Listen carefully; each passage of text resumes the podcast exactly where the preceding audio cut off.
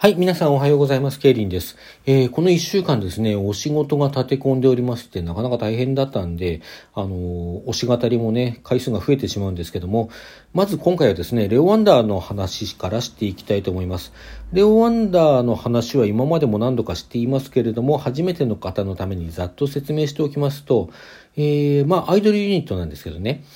2017年のデビューから、んあ、違うか、2019 8年ですね。2018年。まあ、レオワンダという名前では2019年のデビューから、え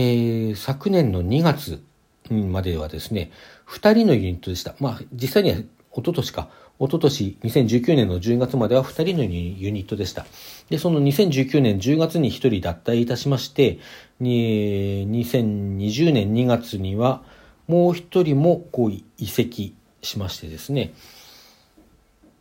で、結局、結局のところ、あのー、まあ、旧メンバー、1期のメンバー2人ともいなくなっちゃって、あの、新しいメンバー3人で、あの、第2期ということでですね、現在活動中です。本当は去年の5月にお披露目ライブをする予定だったんですが、まあ、コロナ禍でですね、なかなかそれができずに、まあ、延期になって、昨年9月に、ようやくお披露目ライブを開催いたしまして、それ以降はですね、10月から毎月、えー、定期ライブを行っています。で、現在のメンバーが、ねね、りん、あんというこの3人なんですね。ねねさんはもともとはそのうちやるねという名前で現在はねねのねさんという名前でソロ活動をしておりましてりんさんは、えー、鳥島りんという名前で、まあ、ソロ活動もしているし、えー、以前はあの石川県のですね、ご当地アイドル、新生オエプリンセスというところで活動していたそうです。上京してからなんか他のグループに関わったことがあるらしいんですけども、ちょっとそこ詳細がわかりません。アンさんは、あの、このメンバー募集のオーディションに参加して、こう、入ってきた、あの、全くの新しいメンバーですね。もともとはミュージカル等をやってらしたそうです。で、私はですね、これ、あの、定期ライブとか、あの、なんですか、お披露目ライブとかある中で、まだ1回しか現場行けてないんですね。第1回の定期ライブ、これは行きました。10月ですね。これ行けたんですけども、それ以降なかなかスケジュールが合わなくて行けてなくてですね、ただレオワンダーのライブは、あの、配信してくれてるので、配信で見させていただいてます。あの、配信でもすごく楽しく、いつも見させていただいておりますが、今回ですね、あの、2月20日土曜日に行われた第5回の定期ライブもですね、残念ながら配信での視聴ということになりました。これね、去年、去年じゃないです。先月ですね。先月1月のライブっていうのが、まあ、この日は行けないなと思ってた、その行けなかったはずの用事がキャンセルになって、あの、急遽行ければ行け、行ったんですけどね。ただ、残念ながらその時点でソールドアウト、それが分かった時点で、すでにソールドアウトしてたので、行けなかったというね。先月の、あの、主催ライブは、共演者の方もちょっと見たかったので、すごい残念でしたね。まあ、今、で、今月です。今月10月の主催ライブですね。こちら今まではですね、定期ライブ、毎回スリーマンだったんですけども、今回フォーマンですね。あの、出演者がレオ・アンダーご自身含めて4グループ、まあ、3グループと1人と言うべきなのかな。えー、他の出演者の方がですね、揺れるランドスケープ、それから、えー、これはリリー・カオナでいいのかな。それと、えっ、ー、と、ニル・クライというグループの小林淳さんがソロで出演されていました。揺れるランドスケープから始まりましたね。で、こちらですね、まあ、事前に若干予習していたんですけども、ちょっとアンニュイで、ちょっとこう、ポップで、ちょっとおしゃれな感じの、あの、まあ、非常になんていうかね、かっこいいというか、見応えがあるというか、なんて表現したらいいのかね、あれね。まあなんか、あの、都会感がありますよね、すごくね。あの、シティ、シティポップっていうんですかね。あの、でもちょっとアンニュイな感じもあってね、なかなか、あの、良き、良きアイドルでしたね。アイドルなのかな？アイドルって言っていいのかどうか。あの、最近はアイドルしてもなんかこう、音楽的に結構充実したところが多くてよくわからないですね、その辺の境目がね。まあ、アイドルであれば音楽的に充実していちゃいけないっていうことはないんでね。まあ、アイドルというくくりでいいのかなと思うんですけども、あの、なかなかそのダンスにしても、歌唱にしてもね歌にしても楽曲にしてもちょっとこう都会的なおしゃれ感のあるこうグループでしたね。えー、あとリリー・カオンナさんはえっと2人でした。ちょっとあんまりよく調べてないんですけど、もともとお二人なのかな。で、なんかね、あの、エモかったですね。なんかもう、語彙がないね。ほんとこう、音楽をさ、説明する語彙っていうのは非常に、うん難しいですね。えー、まあでもね、すごい、揺れるランドスケープがエモくなかったっていうんじゃないないんですけども、リリー・カオナはね、この二人だからという、あれもあるのか、それとも一曲目の振りに特にそういう部分があったんですけど、ちょっとこう、ゆりゆりしさを感じさせるような場面がね、こう振り付けにあったりして、はぁってなんかため息ついちゃうような、あの、絵面だったりとかね。歌もうまい。二人ともうまいし、うん、なんだろう。ちょっとそれぞれに個性的な歌い方をしていますね。片っぽの方は、ちょっとどっちがどっちというふうに把握してないんですがボブカットの方の方は割とあの多彩な声ができそうないろんなジャンルの音楽ができそうな声をしていましたね。うん、あと小林淳さん小林淳さんのあの所属グループであるニルクライはかつてレオワンダーのあのお披露目ライブの方でですねあの共演してくださったグループですね。こちらの小林淳さんねあのだから普段グループでやってらっしゃるんだと思うんですけどもググった感じざっとググった感じではソロ活動の実績ってのは、まあんまり出てこなかったんですよね。